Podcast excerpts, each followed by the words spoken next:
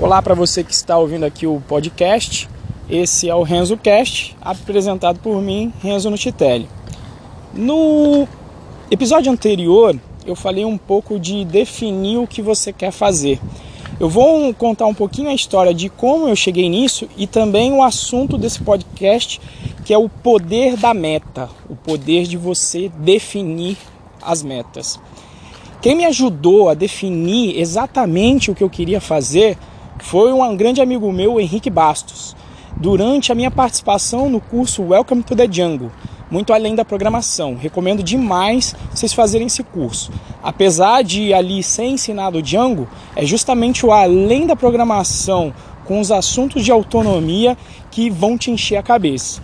E durante aí a, a minha participação nesse curso, eu comecei a conversar com o Henrique. E depois, até eu vou deixar aqui adicionado, que nesses papos também foram uh, muito importantes para eu definir o que, que eu ia fazer ali no, no curso Python Pro, mas eu vou deixar isso aqui para um outro episódio. Mas enfim, durante esses papos, uma das coisas justamente que ele me perguntou é, e ele falou: Olha, o que, que você vai fazer? E me ajudou, inclusive, a me definir o valor que eu ia gerar. E aí, inclusive, essa de proposta de valor é um bom tema para um outro episódio. Mas, de novo, vou voltar aqui e vou, vou focar no que eu quero falar. Então, eh, definimos o valor, etc. E no final do evento, desculpa, no final da turma, não do evento, é, existe um evento que se chama Autonomize-se, onde a galera vai lá definir e traçar um plano. Eu não vou fazer muito spoiler das coisas, das dinâmicas, porque senão acaba toda a graça do evento. Mas uma parte do evento importante é para você refletir depois de definir o que você quer fazer, que é o assunto que eu abordei no episódio anterior, você definir uma meta. Uma meta que te faça chegar mais próximo do seu objetivo. E essa meta, ela tem que ter característica. Em geral, uma meta boa, o pessoal americano é bem marqueteiro, gosta de criar uns nomes, uns bordões. O pessoal chama de smart goal, né? O objetivo inteligente, smart, né? Mas o smart é um acrônimo, né? O S é de específico, tem que ser um objetivo bem específico, né? O M é de mensurável, ou seja, você tem que conseguir medir para você conseguir ter noção de quanto progresso você está fazendo. O A é de assignable, ou seja, tem que ter um dono, tem que ter um cu na reta. Se não tem um responsável, vai ter problema. E tem que ter um e só um, né? Porque a história é que é aquela história, cachorro sem dono e cachorro com dois donos morre de fome. Então tem que ter um responsável por aquela meta. O R vem de relevante, ou seja, tem que ser alguma coisa relevante que te indique que você vai chegar na sua meta, no seu objetivo final. E por último, o T é de time based, ou seja, você tem que colocar um deadline para aquela meta. Então, depois de você definir o que você quer fazer, você traçou o norte. Então, fazendo ali a mesma analogia do barco, né, que quando você não sabe para onde vai, não tem vento a favor, depois que você definiu o que você quer fazer, você setou o seu destino. E a meta, ela vai te ajudar a, beleza, eu quero chegar na África velejando. Tá bom, eu vou colocar um ponto mais próximo no meio do caminho. Não coloca essa meta também para cinco anos, para muito longe. Tenta pensar num, em metas iniciais, principalmente de curto prazo. Por exemplo, eu lembro que a minha meta no Autonomize foi: eu vou. Isso, acho que o evento tinha rolado foi no final de novembro.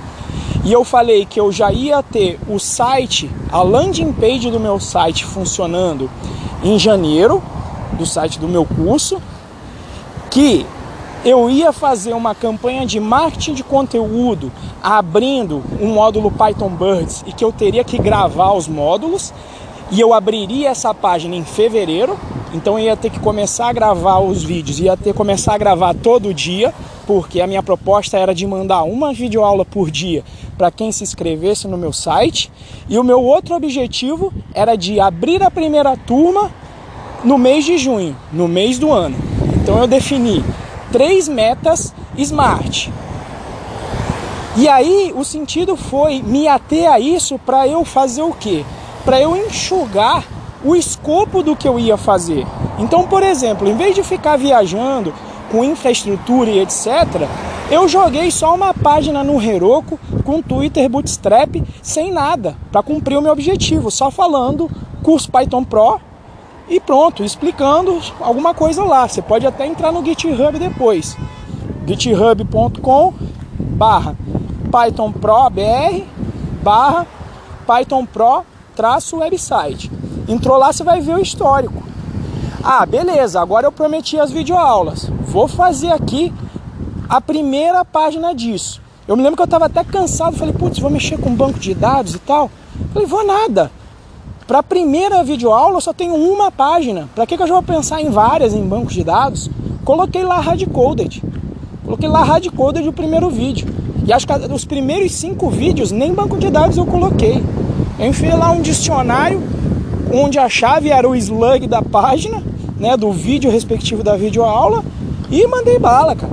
Eu falei, depois eu transformo isso em banco de dados quando esse processo manual que eu estou fazendo começar a encher o saco. Mas o que é o principal disso?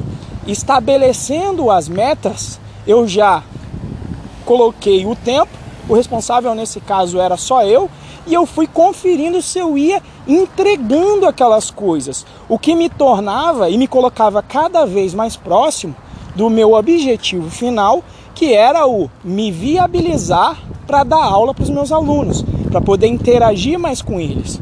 E assim eu continuo com as metas. Por exemplo, eu tenho uma meta smart que pode às vezes até ser de frequência, uma meta de esforço, a gente chama.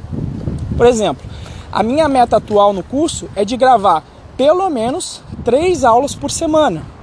É um trabalho muito grande que do início eu olhava falando, nossa, vai, vai demorar muito. Eu tenho sete módulos para gravar. Mas quando você olha e fala, não, mas são só três videoaulas por semana. Pô, três vídeos aulas por semana é muito mais suave do que eu pensar que eu vou ter que fazer uns 180 vídeos para acabar sete módulos. Então, maravilha. Tenho aqui a minha meta e toda semana eu vou cumprindo. E aí é bacana você olhar o seu histórico e saber da onde você veio e avaliar o seu progresso. Então a ideia com a sua meta é justamente você ter esses pequenos passos e é através desses pequenos passos que você vai chegar no objetivo. Não é à toa que, pelo menos dizem aí que a frase é da cultura é, milenar chinesa, né? Que tem lá aquela frase: toda grande caminhada começa com o primeiro passo. E justamente costuma ser este primeiro passo que a gente fica procrastinando. Uma vez que você estabeleceu a meta, colocou a data e já deu o start inicial para sua atividade, para você conseguir atingir o objetivo de viabilizar o que você quer fazer, você vai ver que cada vez mais você vai ficar mais disciplinado para conseguir bater as suas próprias metas que você definiu e ficar cada vez mais perto de atingir o seu objetivo final. Então, o assunto desse podcast era esse: o poder da meta.